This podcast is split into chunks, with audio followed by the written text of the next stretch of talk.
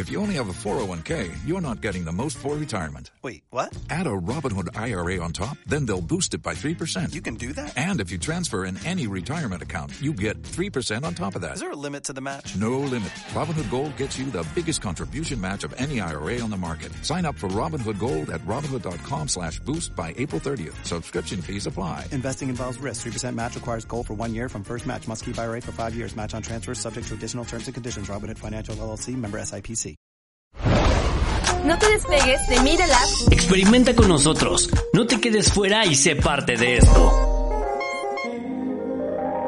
Síguenos en Facebook y en Instagram para la experiencia completa. Búscanos en Instagram como arroba medialab-up y descubre todo lo que tenemos preparado para ti. Encuéntranos como Media Lab UP. Media Lab. Pequeñas ideas que se convierten ¿Quién dijo que la historia del arte era aburrida? Bienvenidos al Artebrige.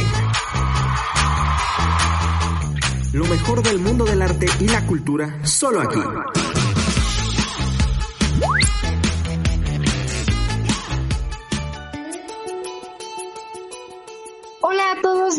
Bienvenidísimos a otro programa de Arte Brige. Nos da muchísimo gusto tenerlos de nuevo con nosotros. Ya saben que es el programa en donde se encuentran todos los, los chismes y curiosidades de, del mundo del arte. Eh, como siempre, estoy eh, está acompañándome aquí eh, Ofmara Rangel y Andy. Eh, y esta en esta ocasión también tenemos al este profesor consentido de la de la escuela de comunicación, al eh, de- al director de la carrera de comunicación Carrillo. Hola, hola, mucho gusto, muchas gracias por invitarme. Encantado yo y más de que hablemos de arte y más si hablamos de cine, pues ya yo feliz. Sí, no, a muchísimas gracias por este compartir un ratito con nosotras en nuestro bello podcast que hacemos cada semana con amor. Y bueno, este Luz, cuéntanos más sobre, como dices, del profesor consentido de la UP. Dinos un poquito de, de su carrera, de su trayectoria.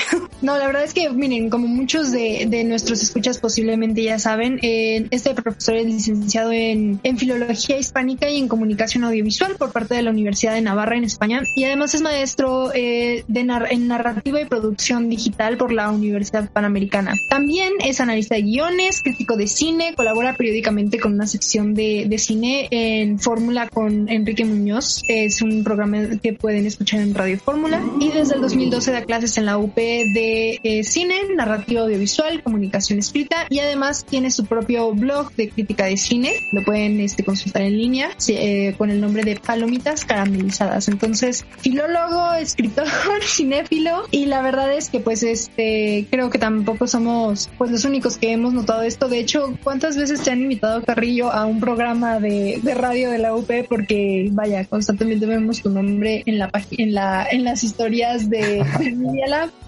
La verdad es que se, se juntó ahorita, yo no sé si se pusieron de acuerdo o qué, pero eh, como que me puse de moda ya a estas alturas de la pandemia. Y, pero no, yo con mucho gusto, encantado de, de estar aquí platicando. Pues sí, chicos, realmente creo, profe, que se puso de moda justo por el tema que vamos a hablar el día de hoy. Vamos a hablar de los Óscares de 2021, claro que sí. Como vieron, hubieron pues varias cosas diferentes gracias a, a la pandemia. Se vio un poco eh, vacío el lugar, pero bueno, claro que nos encantaron todas las películas que salieron este año. Y vamos a saltar de lleno ya a la primera pregunta. Nuestros escuchas ya quieren saber qué vamos, qué vamos a preguntar, entonces vamos a empezar. Pues algo que noté en redes sociales este año es que todavía seguía el hashtag de The Oscars So White. Y si no saben qué es eso, es eh, realmente que los Oscars no tienen mucha diversidad dentro de sus, de sus nominaciones y sus ganadores, ¿no? Profe, ¿usted cree que mejoró este año, o que sigue igual que siempre, o, o cómo lo vio? Yo, yo creo que mejoró,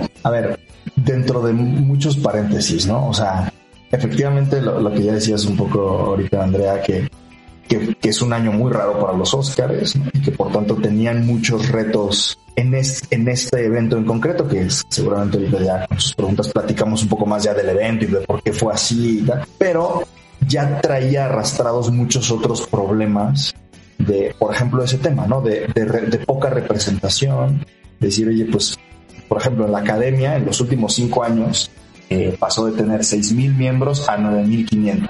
También parte de esa inclusión fue decir, oye, vamos a meter gente también que no sean los puros viejitos blancos aquí gringos, ¿no? Pues, hablando del cine de siempre, sino que también haya más variedad, que haya más diversidad. Pero, pero es cierto también que los Oscars se han vuelto, en mi opinión, ¿no? Ya ustedes luego si no me echan o me dicen, pero se ha vuelto como la pasarela de lo políticamente correcto, ¿no? O sea, es tan peligroso ahí equivocarte en eso. Se ve muy claro en un tema, por ejemplo, el presentador. Los, los presentadores de los últimos años, como se acuerdan, la, la, ceremonia normalmente había un comediante, ¿no? Que dirigía la ceremonia y hacía sus chistoretes y llevaba todo. Y cada año lo cambiaban. Y en los últimos años les pegaban mucho decir, no, es que dijo este chiste, es que quedó mal por esto, tal. Y por ejemplo, el, el, me parece que fue el año pasado, habían elegido ya a un comediante y en cuanto lo anunciaron, empezaron a tirarle en Twitter, no, es que mira, hace no sé cuántos años tuvo este tweet atacando a no sé qué. Entonces él solito, creo que era Kevin Hart, él solito sí. dijo, sí, ¿no? ¿Te suena? Él solito dijo, ¿saben qué? No, o sea, esto va a ser una quema de adiós, yo no puedo hacer esto y terminaron sin tener presentador. Y este año ya ni siquiera se plantearon tenerlo, sino que directamente se lanzaron a decir, mira, no hay presentador. En parte también por eso, ¿no? O sea, por decir, pues es un terreno tan peligroso que no está fácil. Ahora, dentro de eso, al menos en nominaciones, sí creo que han sido de los Óscares más incluyentes en la historia, por suerte, ¿no? O sea, por ejemplo, de eh, a mejor director estaban nominadas dos mujeres, cosa que no pasaba, o bueno, en concreto eso no había pasado nunca, ¿no? Y una de ellas, China. Y en fin, también ahorita hablamos si quién de las categorías, pero también ya había varios afroamericanos, o sea, en su representación ya le ganaron bastante, me parece, este año.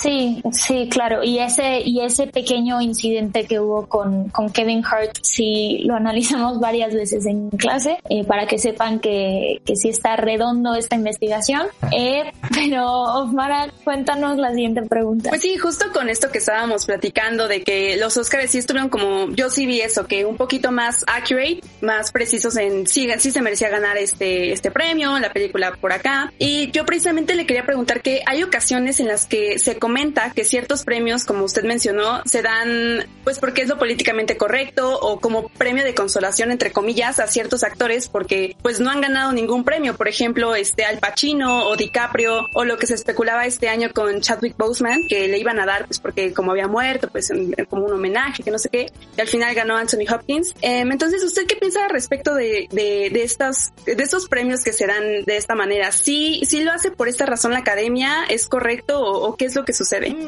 Eh, yo creo que se, mezclan las dos cosas. O sea, sí es cierto que en la intención de los que votan puede que haya como este, este sentimiento, ay, chin, pobrecito, siempre, siempre ha concursado y nunca se lo ha llevado.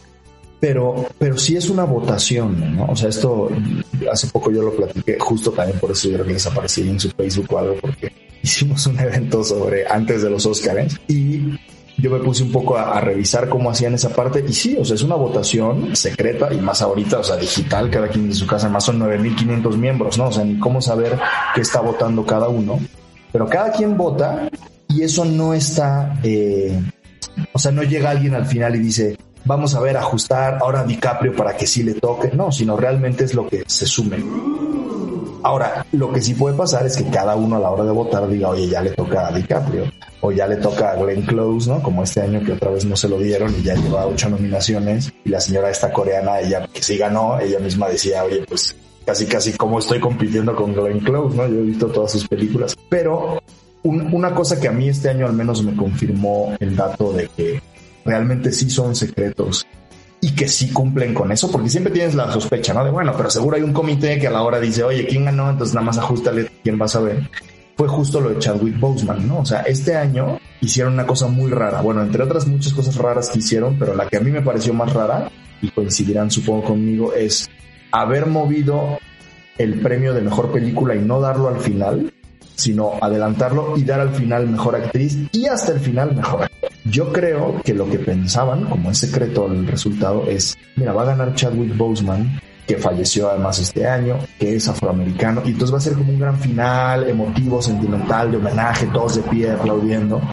Y no, ganó, como saben, ganó Anthony Hopkins, que ni estaba ahí, que les pidió él con tiempo oye, me puede, déjenme conectarme por Zoom porque tengo 83 años y no voy a ir a Los Ángeles ni a Londres, que era la otra sede, y no me voy a desvelar hasta esa hora y hay una pandemia. Le dijeron, no, pues si no, manda una foto, hazlo como puedes. Y entonces acabó súper anticlimático, ¿no? O sea, de pronto yo aquí en Phoenix, bueno, y ganó Anthony Hopkins, que no está. Buenas noches, adiós, ¿no? Entonces, creo que parte lo explica eso, ¿no? O sea, que que sí, los votantes pueden pensar en eso, pero al final sí, sí parece que se respetan ese secreto.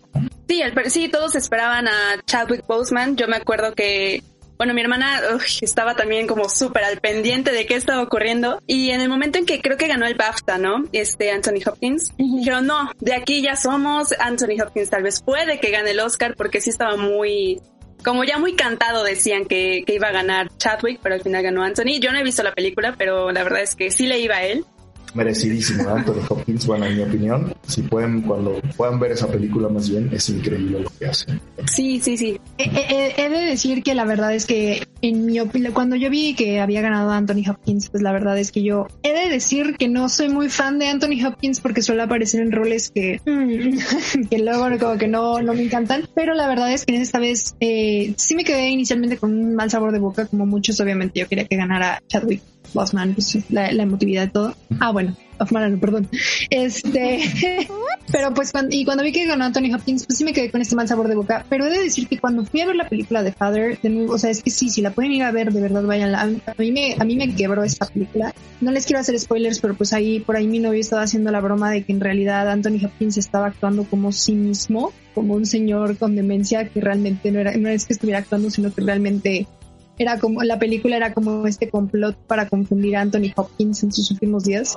Y, ajá, y a mi novio, si está escuchando, eres una persona muy cruel, no digas eso. Perdón que te interrumpa, lo dirás de broma o lo dirá de novio, de, de, de broma tu novio, pero sí hicieron adaptaciones, digo, obviamente, digo, el valor que tiene Anthony Hopkins, ¿no? O sea, esto no es, creo que no es un spoiler el decir que es sobre una persona que tiene demencia senil, pero hicieron ajustes al guion y a la película para que coincida. O sea, por ejemplo, el personaje se llama Anthony que en la obra original era, esta es una adaptación del, teatro de un francés, que es el mismo que la dirige, y eh, originalmente era viejo, no sé qué, aquí le ponen Anthony. Y hay una escena en la que va el doctor y le piden, oye, ¿cuál es su fecha de nacimiento? Y dice la fecha de nacimiento de Anthony Hopkins. O sea, como que le pusieron todo para que sí identifícate, lo cual cuando uno ve la película dices, está todavía más, más duro, ¿no? Está, claro, claro. No, sabía eso, pero sí me hace mucho sentido como que el actor haya tratado de enriquecer el, el, papel con su propia experiencia. Y qué fuerte, la verdad. Este, de nuevo, si la pueden ver, véanla, es, es una de mis películas favoritas. Pero yo también, eh, viendo un poco por esta línea, a mí sí me gustaría preguntar, eh, también en redes, digo, obviamente a excepción de Father, yo creo que se merecía sus nominaciones, en redes varias personas argumentaron que hubo películas como, por ejemplo, Hillbilly Elegy, que es el, el ejemplo que tengo como más fresco en la memoria, que merecían una mejor calificación en IMBD, que merecían una mejor recepción de la audiencia, que merecían este, nominaciones como, por ejemplo, a Mejor Actriz, que se dice que, que se la merecía, por ejemplo, Hillbilly Elegy, a, a Mejor Actriz de Reparto, perdón. En, en estos Oscars, ¿en qué película has visto este trato? ¿Qué, película te hubiera gustado ver nominada? Hay, hay un factor que dices ahí que es, que es interesante, que es el factor Netflix, ¿no? O sea, los Oscars con Netflix no tienen la mejor... Ya de hecho, Netflix muy claramente está intentando ganar un Oscar y la academia hasta el año pasado se la estaba poniendo un poco difícil, ¿no? O sea, por ejemplo, el año pasado de Irishman, pues es casi ridículo, ¿no? O sea, tienes ahí Scorsese, cantidad de Oscars, o sea, eso ya es casi para hacer una pieza de museo en cuanto a la genialidad y no le dan nada porque tal. Este año, de hecho, obviamente no podían como ignorar a Netflix más en un año de pandemia, pero por ejemplo, la, El juicio de los siete de Chicago, que es una gran película, pues no fue la, siempre hay una que le dicen la gran perdedora, ¿no? La gran perdedora de la noche. Y, y en parte yo lo atribuyo a, que era de Netflix, ¿no? O esto que dices, ¿no? Hillbilly Elegy, que también es una película muy buena, solamente nominaron a, a esta Glenn Close y no a Amy Adams, por ejemplo. Dicho eso, películas que yo extraño, pues digo, aquí hay que ponerse también el, sombrero nacional y decir, pues yo no he visto las demás películas extranjeras más que la danesa que ganó y que sí es muy buena, pero no sé, ya, ya no estoy aquí, me parece esta película está en Netflix, mexicana y que dio mucho que hablar el año pasado y que de hecho fue la que mandaron a los Óscares eh, como para representar a México. Yo creo que si hubiera tenido un buen lugar ahí y no lo tuvo, eh, también porque es una película un poco distinta, con toques medio documentales, pero la verdad es que pues Nomadland que ganó es casi en muchas cosas documental y ahí está. Entonces, bueno, eso me hubiera gustado. Y también, bueno, otro de los prejuicios de la academia me parece muy claros es Christopher Nolan, ¿no? O sea, Tenet eh, no es lo que más me gusta a mí de Christopher Nolan, pero creo que es una película. Digo, esto lo digo ya no solo por Tenet, que son, digo, efectos eh, visuales y nada más, pero lo digo en general por todo el, eh, la trayectoria, digamos, de Christopher Nolan, que casi nunca lo nominen, pues me parece un poco gacho y que sí es una excepción. Y que también es cierto que los Oscars, pues no son lo más, o sea, no deben ser nuestro único criterio a la hora de, del cine. Yo sé que aquí gente que le gusta el arte saben, saben eso, ¿no? Y saben que los Oscars tienen mucho de político y así. Pero bueno, digo, ya para no ampliar la lista de muchas otras películas buenas que se quedan fuera, yo diría esos, ¿no? Esos aseguros. Sí, justo, y como mencionaste, o sea, eh, bueno, como mencionó Mara, los, también están los BAFTAs y pues solo porque tengas un premio no significa que la película no, no sea buena, ¿no? O, o todo eso. También puede, hay varias veces que hay favoritos de, de la gente más que de los premios, ¿no? Pero bueno, ya centrándonos un poquito en los ganadores del, de este año, ¿hubieras cambiado uno por otro así de no, pues tal, no sé, cada quien tenemos nuestros favoritos dentro de la categoría, como aquí mis ojos con Chadwick Boseman o, o no, como Mara y así. Entonces, pues cuéntanos de tus favoritos nominados y cuál hubieras eh, cambiado. Eh, voy a empezar por cosas, sorpresas que sí me gustaron, por ejemplo. O sea, a mí una película que me gustó este año especialmente es Promising Young Woman. Buenísima. Que en México lleva el terrible título de Hermosa Venganza, no sé por qué. Pero esa es una película que quizá no hubiera sido la típica película nominada. En ese sentido creo que también le ayudó eh, el tema quizá de reivindicación feminista o al menos de ir en contra de, la violencia eh, machista. Pero creo que con ese pretexto se coló una película que es bien interesante estéticamente, que es así como locochona, que a mí me gustó mucho y ver que, que ganó el, el guion a mejor, el mejor guion original, perdón, fue algo que me dio gusto y que no creí que iba a suceder, la verdad. Y que bueno, el guion original va a ser de Aaron Sorkin, porque pues, el juicio de los siete de Chicago y todo lo que ya se sabe, entonces va a ir por ahí. Luego, en general, digamos, una película que a mí me hubiera gustado que ganara cosas que casi no ganó o no en comparación a los Oscars a los que estaban nominadas es Mank. Mank, que es además pues, un homenaje al cine, ¿no? A Ciudadano Kane, es película obligada para alumnos de comunicación pues ganó fotografía que me dio mucho gusto, pero hubo otras que no ganó. O sea, por ejemplo, yo perfectamente le hubiera dado el Oscar a mejor película a Mank, la mejor película, al menos de las que están nominadas ahí, puedes decir en muchos sentidos que es la que está mejor hecha, la que tiene mejor, en fin. Pero pues obviamente no iba a pasar porque no, hace tanto hincapié en cosas sociales, ¿no? A mí la verdad es que Nomadland no, no, me, no me encanta, me aburre un poco. Entiendo que está bien hecha, que toca temas importantes y, y poco más. Así que digas, también es un año raro ¿eh? en el cine. Yo la verdad es que así como otros años llego a los Oscars más pensando en, wow, esta me encantó, este es como mi gallo y ojalá gane tal. Este año les digo, o sea, me gustó eh, Promising Young Woman, Mank me parece una película muy bien hecha, pero no yo iba ahí, digamos, con ojalá gane o, me decepcionó que no ganara, como si fuera un partido de fútbol, ¿no? La verdad es que este año, eh, digo, había cosas que uno esperaría que le hubieran dado más gusto, pero pues no.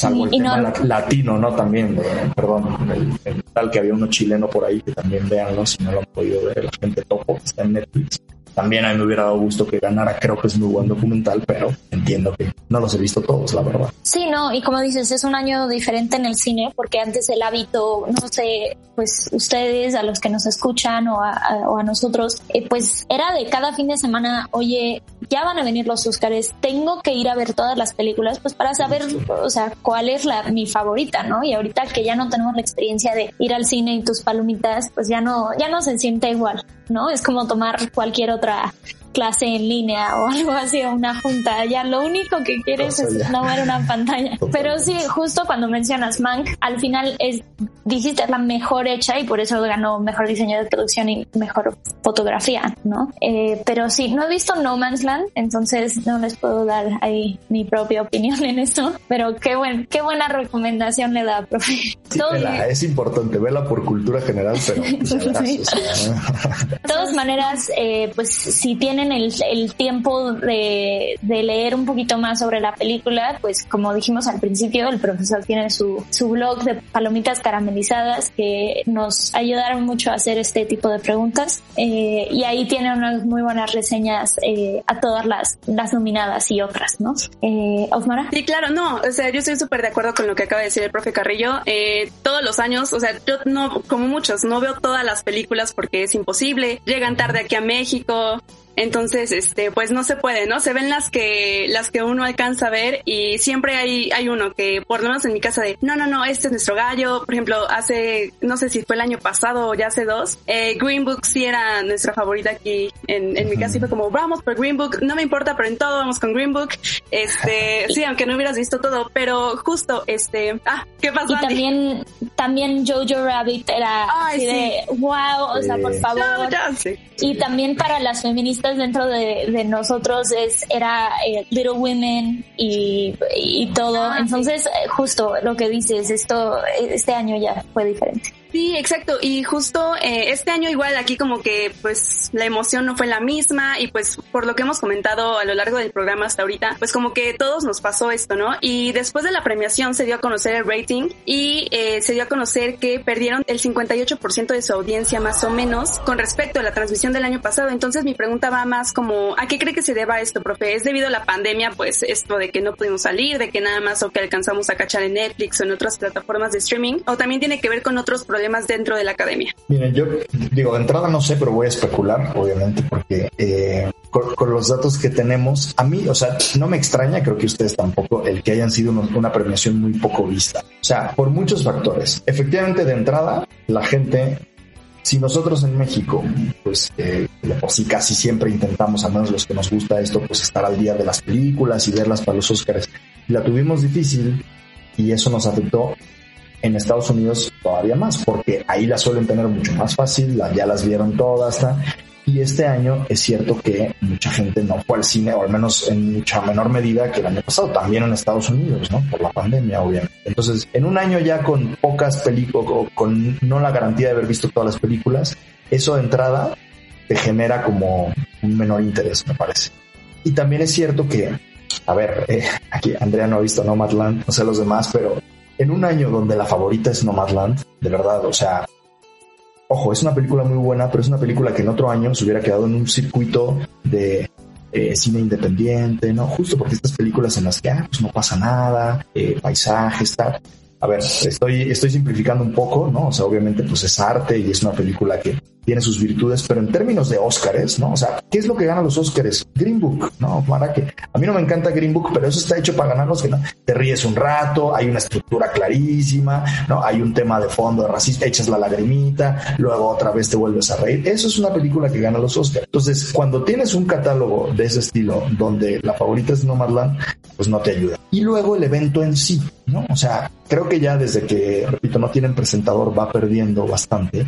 Y luego la verdad es que a mí los Óscares, por ejemplo, verlos, mucho de lo que me gusta, no sé ustedes, es no solo los de ese año, que ok, que pues está bien y que algunos son pues no tan famosos y están dando a conocer, sino también ver como a la gente de siempre de Hollywood, ¿no? Que, ah, mira, pues ahí está Tom Cruise con quién, Jack Nicholson, qué viejo está. Que, o sea, esa farándula que a muchos nos gusta y que este, este, año no se tuvo por los mismos temas de la pandemia y qué bueno que estos señores son sensatos, o sea, lo primero sí es la salud. Entonces ellos dijeron, miren, aquí, y lo avisaron ahí, solo viene eh, los nominados, va a ser en el, y bueno, los que presentan los premios, solo eh, ya no es en el Kodak Theater, es en el, esta estación de, trenes antigua, ¿no? Para que el aire libre y no sé cuántos.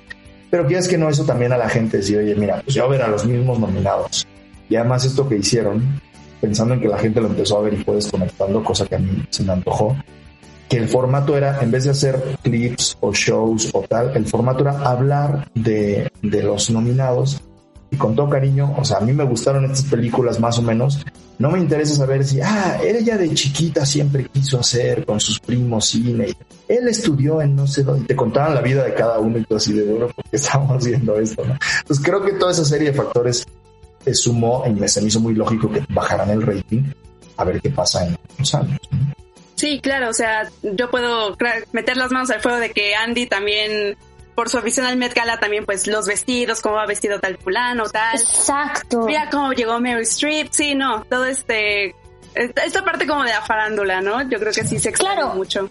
Y en un evento así de grande y así de tantas eh, caras familiares, o sea, al final, si tú, oye, si tu papá veía uno, oye, ese, fíjate que que hizo esto y dices, oye, a ver, estoy aprendiendo y sobre todo porque juntas a varias generaciones, ubicas. Y número dos, también, a ver, a mí, yo soy, ustedes saben que yo soy gran apoyo, fan amiga, de la moda y todo. Lo único que recuerdo de eso fue el fantástico vestido de Amanda Seyfried y realmente la vimos una vez eh, en unas escaleras de tres escalones y ya.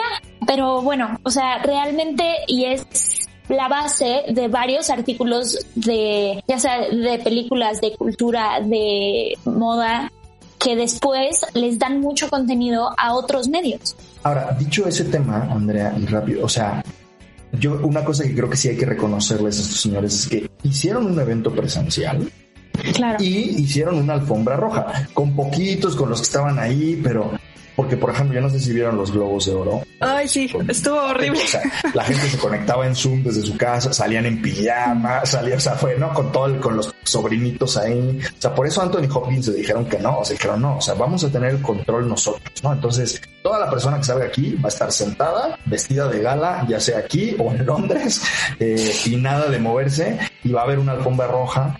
Entonces también hay que reconocerles que decir, va a haber un, un evento presencial y con todo lo que eso implica, o sea, no les salió tan bien por las peculiaridades de este año, pero, pero tiene su mérito, porque podrían haber hecho una cosa así y hubiera sido... Sí, de que, de que no perdieron el glamour, no perdieron el glamour. Sí, claro. Ahí, ahí, ahí yo no sabría.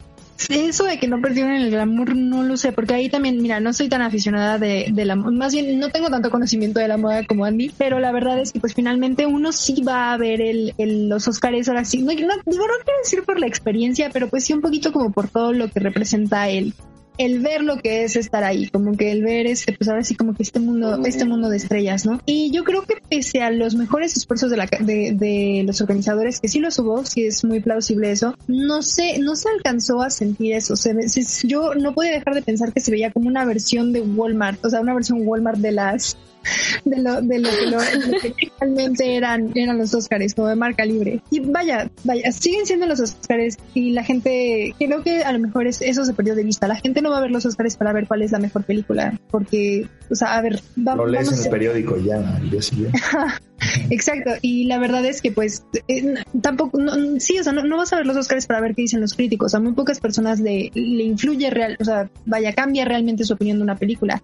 Shrek 2 no ganó ninguna película, ningún premio a mejor película y en nuestros corazones sabemos que Es, no- es, es el mejor ganador de la historia Claro, de la generación. Bueno, Shrek, Shrek 1 fue la mejor, la primera película en ganar el Oscar a mejor. a mejor Sí. animación. Gracias. Pero también de esto, de esto va como mi última pregunta. Ya, ya de cara al futuro, yo sí me atrevería a decir que estamos viendo pues como una decaída, yo creo, en los premios. O sea, lo, todos los, los del drama que, que rodeó los, los Emmys, eh, los Golden Globes, los People Choice Awards, todos estos, eh, yo creo que también están inevitablemente alcanzando a los Oscars. De cara al futuro, a mí sí me deja la duda de si estamos viendo una una crisis en los premios, una, una caída en un poquito en lo que era este sistema de estrellas. ¿Cómo, no sé qué opinas tú de eso? Sí, no, es, me encanta que lo digas, Luz, porque es algo que yo medio ya lo había pensado, medio, y, y todo más o menos apunta a eso, ¿no? Digo, va- vamos a echar teoría, o sea, a mí, digo, teoría de, de teorizar qué va a pasar en el futuro. Yo creo que por un lado, el tiempo de esplendor de los Óscares, creo que ya pasó, ¿no? O sea, los Óscares están por cumplir 100 años, oye, para unos premios de cine, pues ya está bastante bien, Eh, o sea, son de 1928 que empezaron. Y yo creo que sus grandes momentos, o sea, ya fueron los incluso 70s, 80s, 90s, 2000 si me apuran, en el que todo el mundo estaba pendientísimo de los Óscares, todo el mundo. Y no solo porque, eh, digamos, hayan o sea, creo que es el factor de lo políticamente correcto que cada vez les pega más, sí, sí les va a ir afectando en ese sentido, pero también el que se ha ido democratizando esto, ¿no? O sea, piensen, en un mundo sin internet, pues oye, estos son los Oscars, estas son las películas que ganaron y todo mundo hablamos de esos, vamos a eso ya. Hoy que tenemos tantos circuitos de, películas, que podemos ver muchísimas películas en distintas plataformas y que ya no es chafa, ¿no? Antes era como, oye, obviamente algo que sale en el cine es de muchísimo más nivel a algo que sale en tu compu, ¿no? Hoy dices, oye, puede salir pues, de las mejores películas en Netflix, en Prime, en tal, y los Oscars a veces van en otra línea y la gente está diciendo, mira, ya da igual. Eso no lo digo yo, lo dice Fernanda Solórzano, vamos a ver, es gran muy activa en Twitter y hace poco decía, antes de la premiación, ¿eh? decía, es que los Oscars ya no importan, un buen plan, o sea, porque ya en un mundo donde hay tanto cine por todos lados y estos señores tienen las reglas muy estrictas, ¿qué, nos, más nos da que 9000 gringos muy concretos hablen de lo que voten y ojo, de lo que alcancen a ver? Y ahí hay un, ya no nos va dar tiempo a hablarlo, pero hay un factor bien importante que son las agencias de publicidad de las películas, que son las que realmente marcan aquí. O sea, esos señores se encargan de que los miembros de la academia vean X o Y películas y listo. Y tú puedes tener un peliculón que si no lo vieron estos señores, no, no va a contar para los Oscars. Entonces, yo estoy de acuerdo en que cada vez van a tener menos importancia y creo que, a ver, no tan, no les irá tan mal como este año por la pandemia, pero creo que la gente se dará cuenta que pues, no necesitamos este, esta referencia, hay otras muchas. Sí, como Been There, Done That y mejor leo Rotten Tomatoes y ya. Exacto, o veo otras mil cosas, o veo esto que me recomendó mi amigo, o en Letterbox, ¿no? Si no está en Letterbox, no uh ahí, o sea, porque tengo ahí mis listas de películas y otros me dicen qué onda, o lo que me dice el algoritmo de Netflix, ¿no? Mucha gente dice, pues ya el Big Data, pues mejor que me diga Netflix que me va a gustar a que me diga la academia que ni me conoce. bueno, profe, y como mencionamos al inicio del programa, pues eh, usted da muchas clases en la UP y quienes hemos tenido la oportunidad de tomar clases con usted, pues hemos visto muchísimas películas este, como parte de la clase, no solo como pues para aprender sobre los encuadres, la, la narrativa, los colores, mil cosas que hemos aprendido con estas películas. Perdón por interrumpirte, Osmara, lo siento, pero los escuchas tienen que saber que gracias al profe le tienes que meter turbo a ver las películas porque si no te las spoilea en clase y tú así de... Algunas llevan 10 años en cartelera y la gente todavía no las ha visto como Andrea, entonces hay que... no se les puede spoilear, pero bueno. Este, sí, no, no, se comprende, se comprende. está bien. Pero quiero que sepan eso de contexto. Sí, claro, este semestre no fue con el profe Carrillo, pero me iban a spoilear Ciudadano Kane. Ya no, ya la vi, pero este, bueno. Eh, 100 años después. Sí, 100 años, pero ya, ya, ya estoy libre de spoilers. Eh, y bueno, no, que a ver, en mi defensa, he de decir, yo era de las que se quejaba de que hacían spoilers en las películas, pero he de decir que si te toca la clase de teoría del cine o de eh, narrativa, producción audio, narrativa audiovisual en temporada de premios es, o sea, es como que, ay, sí, es que al, al, final de la película de este Green Book que cuando hace, y tú nada más sufriendo en silencio, como que... y sobre todo, y sobre todo cuando la deja de tarea, te la sube y todavía te cuesta verla y dicen, sí, todos la vieron, tienes que decir, sí, profe, Sí, claro, sí la vi, ¿eh? yo ahí, sí ya no hay para dónde hacer. Yo ahí inocente, yo ahí sí las vi todas. Entonces, precisamente por eso, eh, yo le quiero preguntar cuáles son sus tres películas favoritas o las que siempre recomienda, porque pues una cosa son las películas que usted nos da para las clases, para analizarlas, y otras sus favoritas personales. Entonces, nos puede dar como un top 3, un top 5, no sé, las que usted se le ocurran ahorita. Es, sí, siempre es pregunta difícil, ¿no? Pero pero efectivamente creo que hay que distinguir. Hay, una que sí, que sí la suelo dejar a veces en clase, porque creo que tiene mucho donde, de dónde sacarle y que me gusta mucho personalmente, que es Little Miss Sunshine. Es una gran comedia. Es Esa sí la vi. Eso sí. Qué bueno, porque así te podemos decir que al final, no, pero son personajes que a mí me gustan ese tipo de películas, ¿no? O sea, como de gente muy normal, es más gente que le va mal en la vida y qué tal, pero bueno, hay cosas que les pasan, en ese sentido. Eh, es el tipo de películas que a mí me gusta mucho. También me gusta mucho Wes Anderson como director. También entre el estilo de, personajes que tiene, entre, en fin, eh, su estética. Y es un director que yo soy consciente que, no es así. O en muchos casos más, ah, bueno, la historia del cine andando, tal, cosas así pero así de mis directores favoritos es él. Y, eh, y luego también me gustan mucho los musicales, ¿no? Eso también no siempre, en fin, porque hay que hablar un poco de todo, tal, pero también Mulan Rouge, los disfruto mucho. Hace poco vi en Netflix de, de Prom, si quieren véanla, o sea, la verdad es que es bastante malo, o sea, no se lo digo yo, lo dice IMDb, ¿no? O sea, tiene cinco, una cosa así, pero es así como de guilty pleasure, y como decía, tengo que ver así James Corden y medio estoy cantando, es una basura, tengo que ver esto, y, sí, no me encantó, pero dije, qué chistoso está, en fin, entonces, eh, un poco por ahí, por ahí mi vida. No, está genial. Sí, este, vi The Prom. Eh, escuché primero el cast recording de Broadway porque dije, no, va a ser traición, te amo Meryl, pero es traición. Y sí está como el inicio, o sea, cuando empiezan a atacar tan fuertemente las canciones al, al grupo LGTB porque pues para quien nos, no sepa, esta historia cuenta la historia de pues dos chicas que van a la, a la prepa y quieren ir juntas a la graduación, pero pues pues el no me acuerdo dónde viven, pero está Indiana. todo en Indiana. Está todo este problema, ¿no? Lo dice. Entonces es como de hoy, pero pero pues sí, está palomera. Al final no me encantó, como que no es spoiler, pero ahí la actitud de la mamá fue como, ¿en serio? falso toda esa película. Me Dos horas. No, sí. un poco. Como dos horas quejándote y al final todos somos amigos. Bueno, está bien. Te la, te la compraré, pero Bueno, ahí, gracias, profe Carrillo. ahí va. Sí, profe, muchísimas, muchísimas gracias por estar en este, este capítulo. Nos hizo pues ya sacar todas nuestras, nuestras opiniones. Chicos, lo pueden encontrar en su blog, también en Radio Fórmula. Eh, de cualquier manera, cualquier pregunta la pueden hacer por medio de las redes sociales de Media Lab. Gracias a que lo tenemos en su oficina día y noche, pues ahí Sí, le podemos hacer la no, pregunta por la ahí. pandemia, pero Ahorita no. Pero el correo siempre se puede llenar, profe. No pues ya de por sí. Y pues Ahí nada, está. profe, mu- muchísimas gracias por este, por haber Muchas venido, gracias. por estar aquí con nosotras. No sé si quiere agregar algo. No, gracias a ustedes, padrísimo este programa. Eh, gracias por invitarme y encantado cuando quieran. Cuando no tengan a nadie, yo encantado de rellenar aquí de hueco. No, pues gra- gracias, ¿eh? bueno. Muchas gracias. Ahí, lo invitaremos va nuevamente que- si, si quiere. Se va a quedar de planta para la próxima temporada. Sí, Sí, 100%. Sí, no, no, no.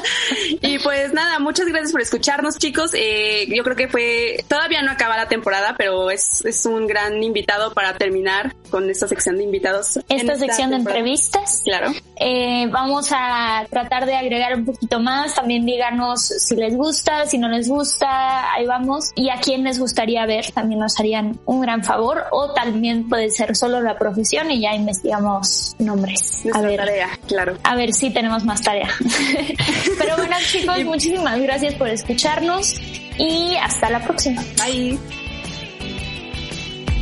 ¡Hey! Gracias por escucharnos. Si te quedaste con ganas de más, no te pierdas el siguiente episodio. Esto fue El Artebrige. Los hechos, comentarios y opiniones expresadas en este sitio y programas son responsabilidades de quienes los emiten. Y no reflejan en ninguna circunstancia el punto de vista de la Universidad Panamericana, de sus autoridades y de sus representantes legales. Media Lab, el laboratorio de medios de la Universidad Panamericana.